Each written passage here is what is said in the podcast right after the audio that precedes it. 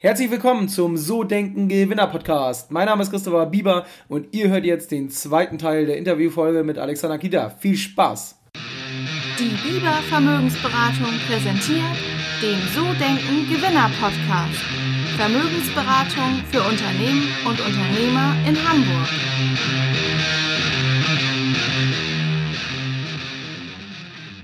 Jetzt kommen wir mal so zu dem Thema, was wir vorhin ganz, ganz leicht angefangen haben, das Thema Kindererziehung. Also jetzt nicht, nicht im Speziellen, sondern ähm, es geht darum, äh, glaubst du, Erfolg ist einem in die Wiege gelegt? Also das ist, ich sag mal, angeboren in der Erziehung oder ist das erlernbar? Was meinst du? Du hast ja wahrscheinlich bei dir, ich meine, du bist ja im Vertrieb. Das sind ja oft auch Menschen, denke ich, die Erfolg haben wollen. Ähm, das heißt, ich glaube, erstmal klar, du kannst es aus deiner eigenen Sicht vielleicht beurteilen, aber du hast natürlich auch viele Mitarbeiter, wo man das ja vielleicht auch sieht. Ich glaube wieder das, was ich eben schon sagte. Zum einen ist das ein Teil der Prägung. Aus welchem Umfeld kommst du? Äh, was haben deine Eltern äh, dir gegenüber vorgelebt? Äh, manchmal will man ja genau das Gegenteil machen und stellt später fest, naja, eigentlich bin ich doch ähnlich wie Mutter oder Vater. Ähm, und ich glaube, das ist ein Teil der Prägung und zum anderen Teil glaube ich aber auch sehr stark, das, was ich vorhin sagte, eine Frage der inneren Haltung, dass das auch äh, erlernbar ist an der Stelle. Also es ist sicherlich nicht nur, um das mal umzudrehen, davon abhängig, wie ich die ersten drei Jahre äh, mhm.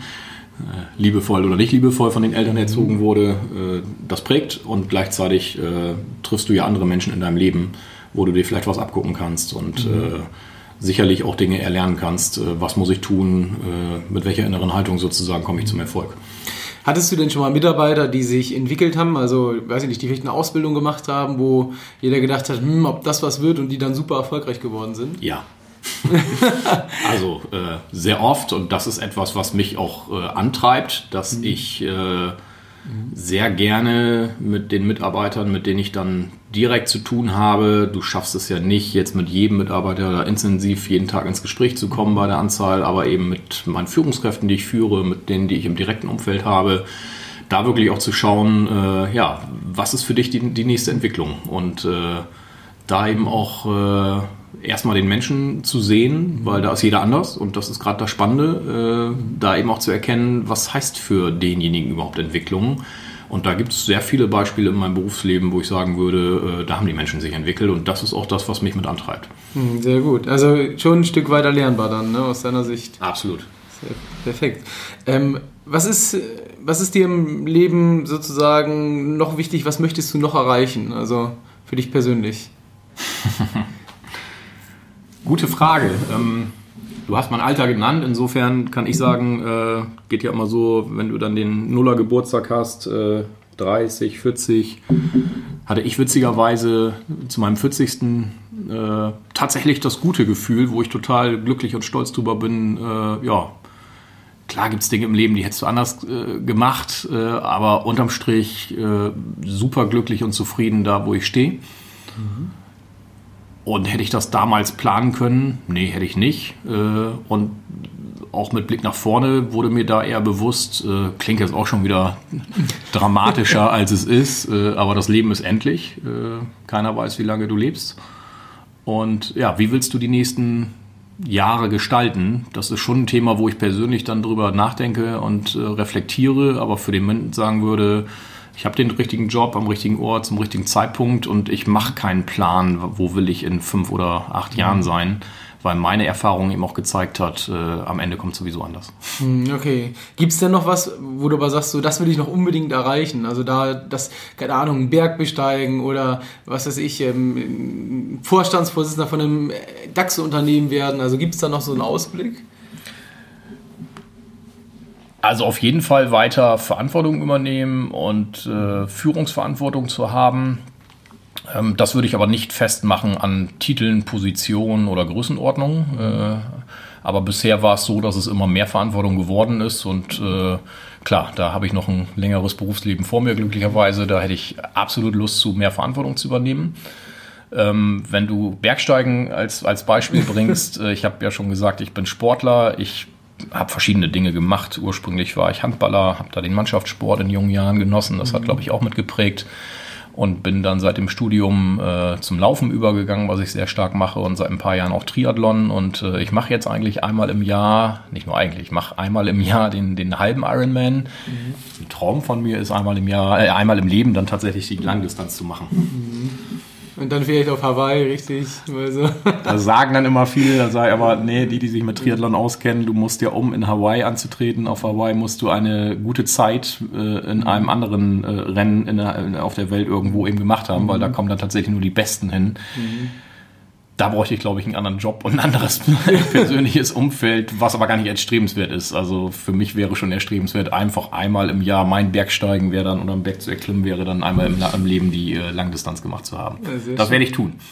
Ja, sehr schön. Ähm, wenn du jetzt mal über dich nachdenkst, was für Eigenschaften zeichnen dich am meisten aus? Ja, ich glaube, das ist auch so dies, äh, wie tickt ein Triathlet, ähm, Ausdauer, also das ist absolut meine Stärke, dass ich äh, an Themen dranbleibe und Ausdauer habe, auch wenn es mal nicht läuft. Vielleicht darf ich die kurze Geschichte erzählen. Ja. Die, die, erklärt so ein bisschen auch, äh, was meine ich damit. Die ist jetzt gar nicht aus dem Beruflichen, aber ich verbinde eben sehr viel aus dem Sport auch mit dem Beruf. Ich bin vor ein paar Jahren, habe ich auf Mallorca den Ironman 73 gemacht, also die halbe Ironman-Distanz. Mhm. Äh, bin da recht naiv äh, angetreten mit meinem äh, Bike, äh, wie bei Triathleten das so ist, auch bei mir so, Schwimmen ist so lala, bin aber ganz gut aus dem Wasser gekommen und wusste, äh, da kommt ein Berganstieg auf Mallorca und der dauert eine knappe Stunde. Mhm. Fang an mit diesem Berganstieg und äh, hatte einen Plattenreifen.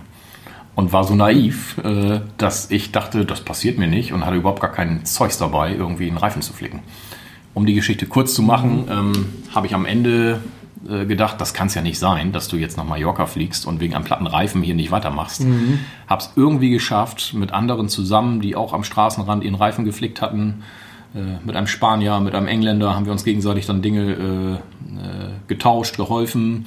Und äh, das hat dann zwar mega Zeit gekostet, aber bin dann weitergefahren mhm. und habe die Ziellinie erreicht. Und das meine ich mit Ausdauer haben, sich nicht von irgendwelchen Rückschlägen oder Dingen, die offensichtlich gerade schwierig sind, eben äh, entmutigen lassen. Äh, da bin ich jemand, also vor allem Ausdauer ist das, äh, was mich ausmacht. Mhm, okay, ja, lässt sich viel von, von ableiten. Ähm, kommen wir mal so zum zweiten Teil. Ähm, du als Führungskraft. Ich meine, du hast eine Menge Führungsverantwortung. Ähm, und da wäre so die erste Frage natürlich, wie führst du dein Team? Gibt es da klare Strukturen und Abläufe? Die gibt es auf jeden Fall. Ähm, bin jemand, der sehr stark über die persönliche Führung auch geht. Äh, also ich bin nicht der, der im stillen Kämmerlein sitzt und jetzt schriftlich die Aufträge per E-Mail verteilt. Mhm. Also natürlich gehört das auch dazu, aber ich bin eher derjenige, der das Gespräch sucht und da regelmäßig äh, in die Vier-Augen-Gespräche geht. Wir haben regelmäßig äh, unsere Führungsrunden, wo ich mit dem engeren Führungskreis zusammenkomme oder mit äh, allen Führungskräften und wir sehr viel im Dialog sozusagen miteinander besprechen. Mhm. Und ähm, gibt es noch wirklich so Abläufe, die bei euch stattfinden? Also, weiß ich nicht, es gibt ja so Prozesse, Standardisierung in bestimmten Führungskulturen, ähm, eher aus dem Bauch heraus oder wirklich alles total strukturiert bis ins Letzte? Wie machst du das? Ja, das ist so äh, die Situation, dass wir die Herausforderung haben, äh, beides zu machen.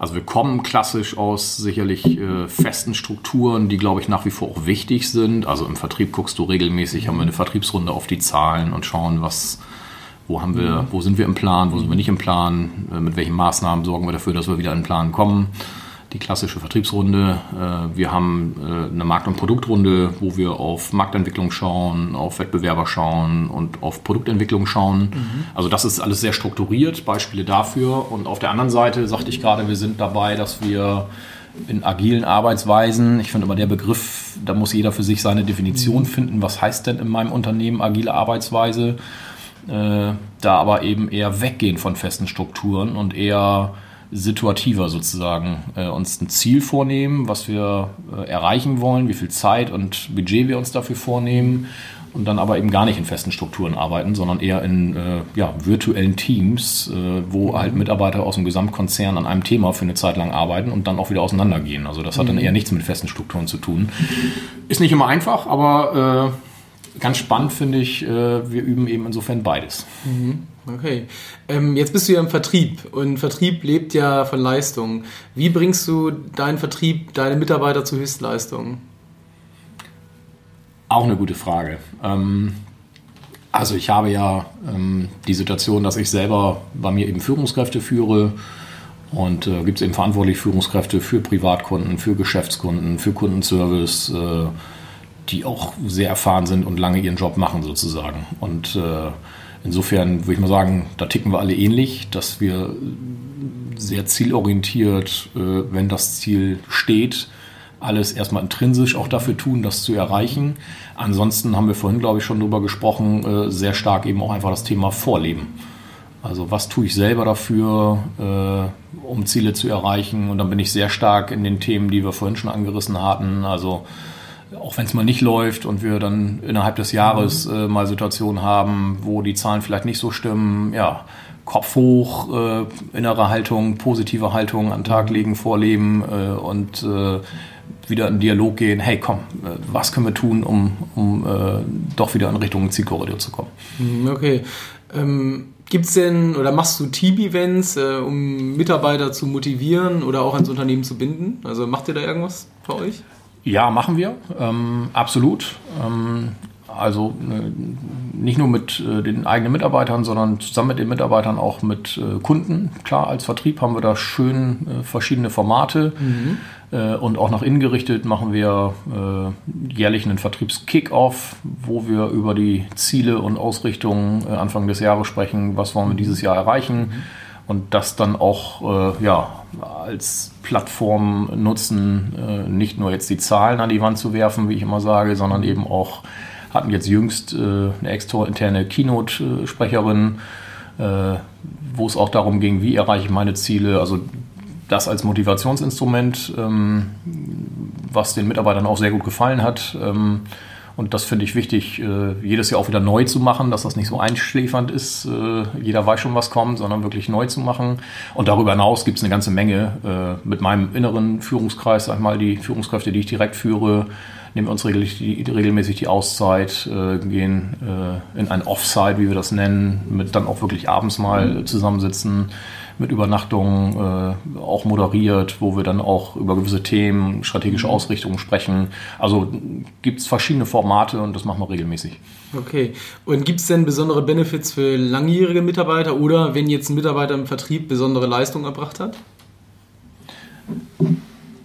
Sage ich ganz offen, ist ein bisschen schwierigeres Thema. Ich komme ja aus der Telekommunikation, wo ich es damals noch mehr kannte, weil wir ja ein neues Unternehmen waren, ein wachsendes Unternehmen, wo sehr stark auch individuelle Ziele Leistung bezahlt und anerkannt, wo, anerkannt wurde. Äh, Im Moment sind wir hier eher so unterwegs, dass wir das auch haben, aber eher auf Gesamtkonzernebene. Also stimmt das Gesamtergebnis, wir haben eine Gesamtzielkarte für den Konzern, mhm. dann partizipieren auch die Mitarbeiter. Ähm, darüber hinaus haben wir jetzt keine individuellen Instrumente.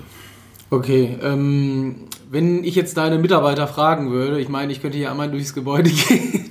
Nein, Spaß beiseite. Wenn ich die fragen würde, was würden die über dich sagen? Ja, wäre ja mal spannend, wenn du das tun würdest. ähm, also auch da fällt mir ein, wir haben ähm, bei uns im Unternehmen natürlich Instrumente, wo wir auch regelmäßig die Mitarbeiter befragen, auch mit externer professioneller Unterstützung und hatten jüngst äh, auch bei der neuen Strategie äh, natürlich sehr viel auch Schwerpunkt auf Führung und auf Kultur gelegt.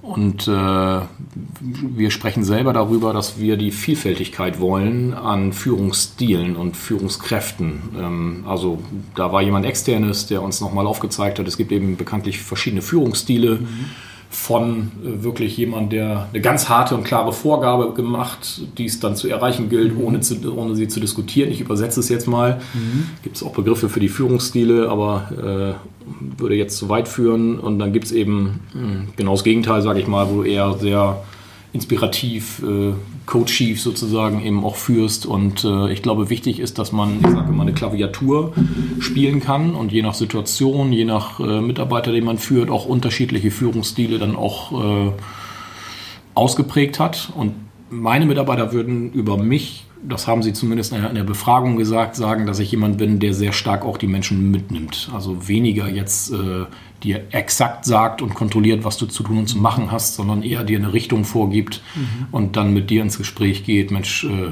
wie, wie, können wir jetzt fast gemeinsam, hätte ich mhm. gesagt, die, dieses Ziel eben auch erreichen. Also sehr partizipativ und äh, sehr verbindend äh, sehe ich eben meine Aufgabe als Geschäftsführer, dort eben die Klammer zu sein, sozusagen für die anderen Führungskräfte. Mhm, okay, ja, perfekt. Ähm, kommen wir mal so zu dir als Manager im dritten Teil. Ähm, welches war denn beruflich gesehen die beste Entscheidung, die du getroffen hast, seitdem du Geschäftsführer bist? Wo du sagst, so, das war, da denke ich heute noch zurück, das war, jetzt sind ja drei Jahre jetzt in der Funktion, aber wir können auch gerne noch die Jahre davor nehmen, also seitdem du Geschäftsführer bist, was war so die beste Entscheidung? Ich würde noch weiter zurückgehen und würde sagen, ähm, die beste Entscheidung für mich persönlich war, äh, Ja zu sagen auf die Frage damals äh, meines Vorstands, kannst du dir vorstellen, äh, Geschäftsführer einer Tochtergesellschaft zu werden? Wir waren schon an dem Punkt vorhin im Interview. Ich hatte keine Führungsverantwortung, außer eben Projektleiter gewesen zu sein. War damals 30 Jahre und wusste gar nicht, was es bedeutet, Geschäftsführer zu sein. Mhm. Und äh, hatte eben das Zutrauen von meinen Vorständen damals, die mich in den Projekten erlebt hatten und in Führungskräfte-Nachwuchszirkeln sozusagen erlebt hatten äh, und haben gesagt, wir trauen dir das zu. Und das war ein ganz wichtiger Meilenstein in meinem Leben, wo du dann ja schon erstmal kurz drüber nachdenkst, traue ich mir da selber auch zu.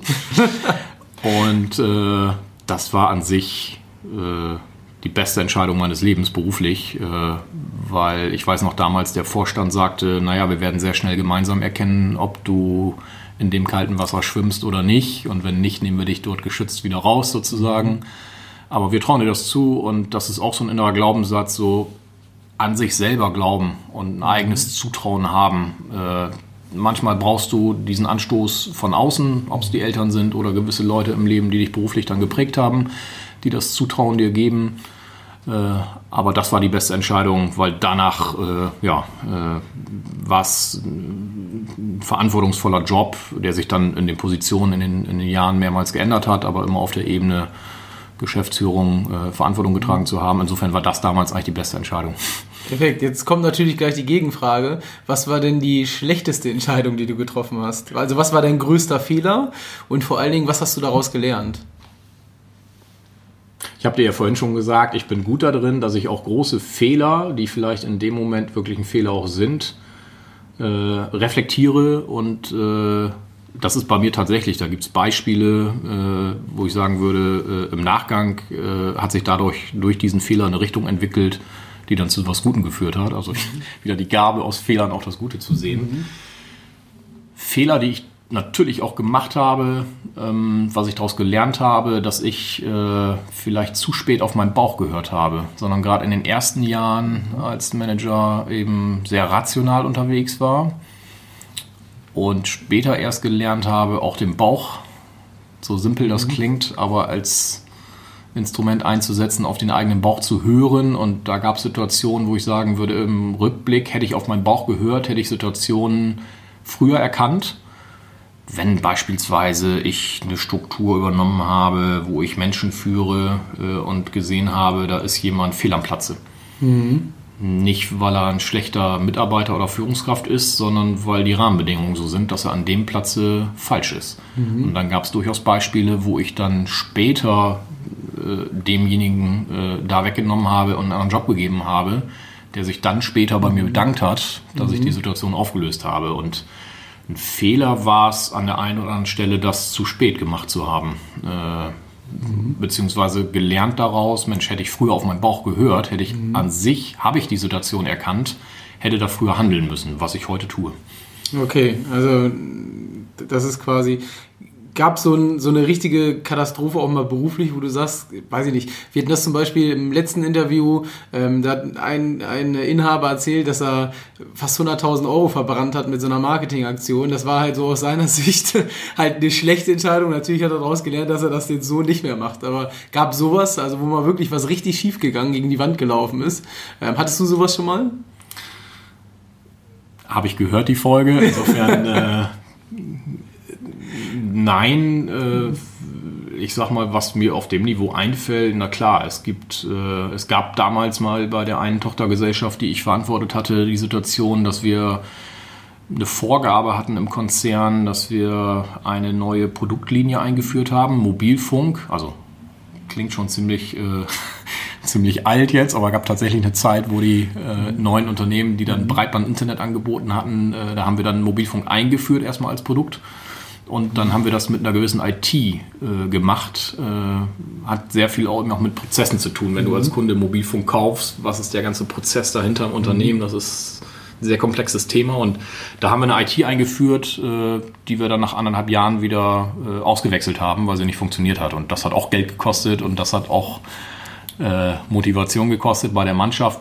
Das war sicherlich ein Fehler, wo ich beim nächsten Mal genauer darauf achten würde, wann führen wir welche IT ein beispielsweise. Das wäre okay. so ein Beispiel, was mir einfällt. Das war's schon wieder. Das war der zweite Teil der Interviewfolge mit Alexander Kmita.